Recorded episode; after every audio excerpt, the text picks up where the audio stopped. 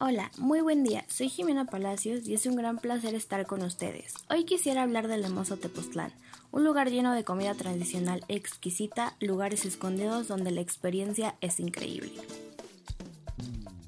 Tepoztlán es un pueblo mexicano al sur de la Ciudad de México. Es conocido por ser el lugar de nacimiento de Quetzalcoatl, el dios azteca representado con una serpiente emplumada. Un empinado sendero llega a la pirámide azteca del Teposteco encima de un cerro sobre la ciudad. Cuenta la leyenda que una doncella solía bañarse en el río Xicla. Se decía que en las barrancas dan aires, pero la doncella no lo creyó y así, al cabo de unos meses, se dio cuenta de su embarazo. La doncella se presentó a sus padres y avergonzada les confesó que estaba embarazada. Al nacer el niño, el abuelo hizo varios intentos para deshacerse de él, en una ocasión lo arrojó desde una gran altura contra unas rocas, pero el viento lo depositó en una llanura. En otra ocasión fue dejado cerca de unos magueyes, pero al poco tiempo las pencas se doblaron hasta llegar a su boca para darle de beber agua miel. En otro intento para deshacerse del niño fue arrojado a las hormigas gigantes, pero estas en lugar de picarlo lo alimentaron. Se dice que el niño se aparece en Teposteco y ahí la gente descuidada se pierde y no aparece nunca más. Otros dicen que los llevan al portal con los ovnis. Pueblo Mágico se ubica en las faldas del Parque Nacional del Teposteco, cuyo principal cerro está lleno de miticismo, pues sus pobladores afirman que es sobrevolado por ovnis, así que mantén el ojo bien puesto en el cielo. Sin embargo, en su cima resguardan una de las joyas de la cultura mexicana, un adoratorio dedicado a los dioses guerreros desde que se puede admirar todo el valle. Emprender una caminata mañanera es un imperdible. Aquí te diré unas cuantas cosas que solo puedes encontrar en este lugar increíble. La ruta de los conventos. En este recorrido podrás admirar el ex convento de Tepoztlán y la Natividad, construido por los tepostecos entre 1555 y 1580. En 1994 fue declarado Patrimonio de la Humanidad por la UNESCO. Sus paredes decoradas te cuentan historias sobre la antigüedad y tienen un museo que explica la historia del pueblo. Hay exposiciones temporales, talleres, conferencias y hasta conciertos. El Cerro de Teposteco esta montaña llena de misterios, la misma que es sobrevalorada por ovnis, según afirman algunos de sus pobladores. Además de su bella orografía, es parada obligatoria, ya que guarda un tesoro mexica en su cima. Un adoratorio dedicado a los dioses guerreros de la cultura antigua. La subida vale la pena, solo para observar esos vestigios y poder disfrutar de una vista incomparable. El mercado de Tepozotlán. Para recargar las pilas, en el mercado del centro encontrarás diferentes opciones. Los famosos itacates de maíz martajado, rellenos de guisos como flor de calabaza o setas. El mole teposteco y los guasontles rellenos de queso acompañado con un pulque o una cerveza artesanal del pueblo de Tepoztlán. Sus restaurantes. Si lo tuyo no son los mercados, en los colorines encontrarás un lugar muy tradicional y sencillo. El sabor de sus platillos mexicanos es exquisito y serás atendido por personas que usan vestimentas típicas de la región. De aquí sugerimos probar la suavidad de una deliciosa cecina de la región.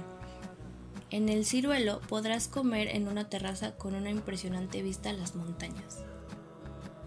Sus postres. Tepos Nieves es el lugar más popular por su variedad de deliciosos sabores. Pero si andas enfermo de la garganta y tienes frío, prueba el calabazate, un dulce típico mexicano hecho con calabaza y azúcar. Platillos con tradición.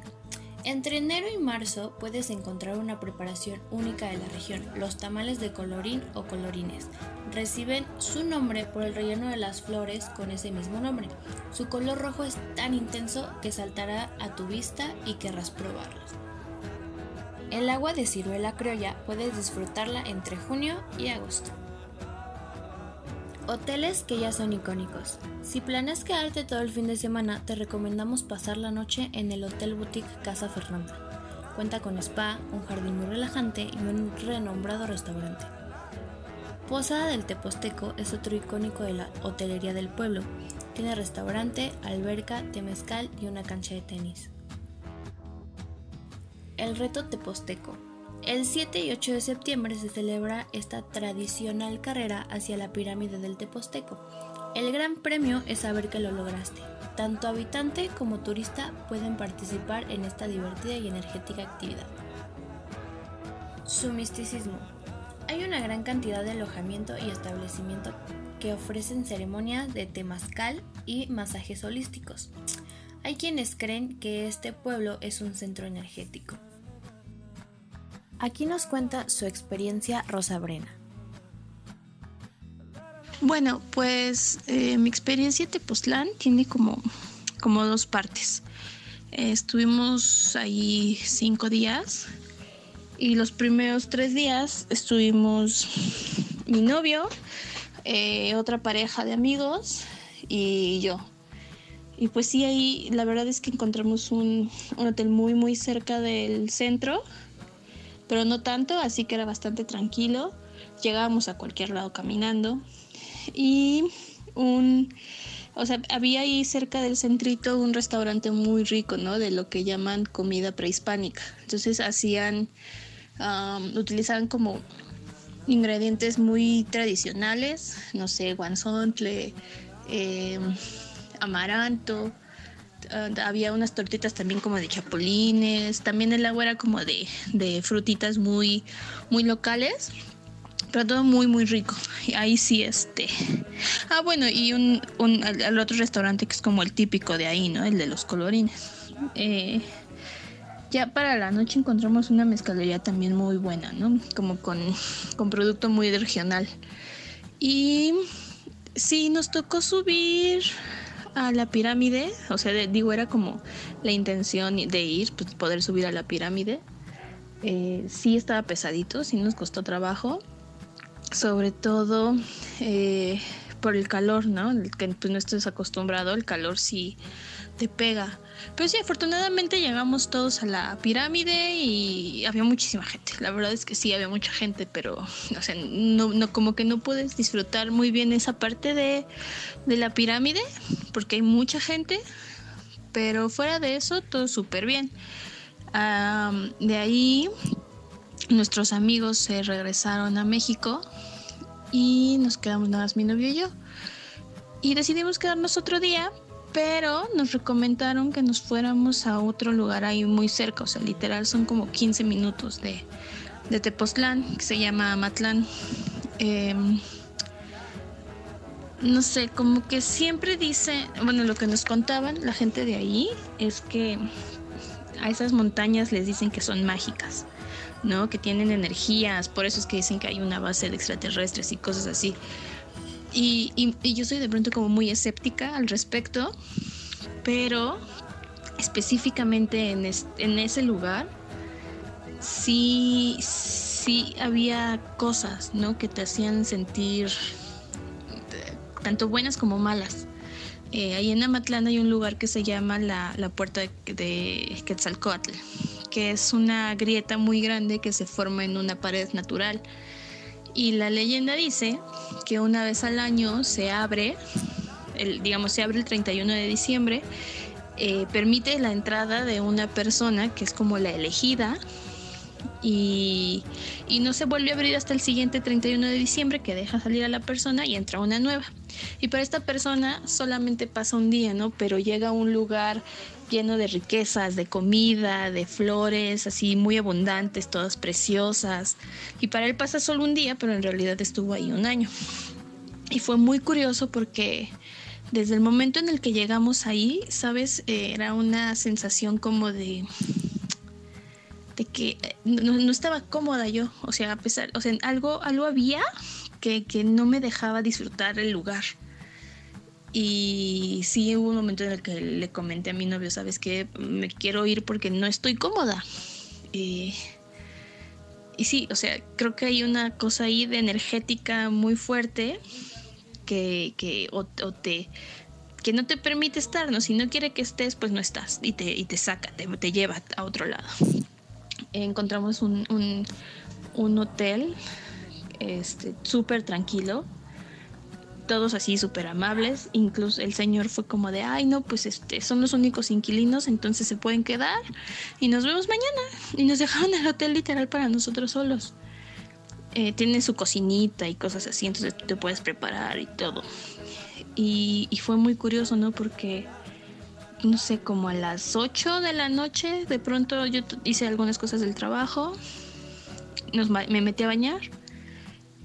Nuestro plan era como pues echarnos unas chelitas, cosas así, y hubo algo en ese lugar que nos como que nos desconectó, ¿no? De todas las cosas que traíamos en la cabeza y, y pues no sé, o sea, como que nos relajó tanto que nos quedamos dormidos, ¿no? Y fue dormir 12 horas seguidas.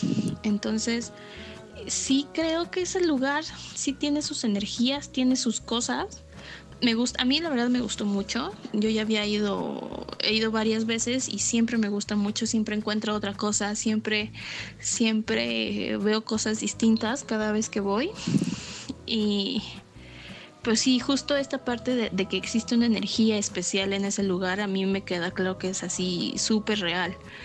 Eh, y depende cómo quieras manejarlo, cómo quieras disfrutarlo.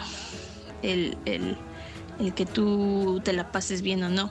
O sea, más que, o sea, ahorita de pronto sí me di cuenta, ¿no? Que ha cambiado mucho y que lo agarran más como para ir a, tomar y a fiestear, ¿no? Pero en realmente Tepoztlán tiene muchísimas otras cosas, más allá de la fiesta.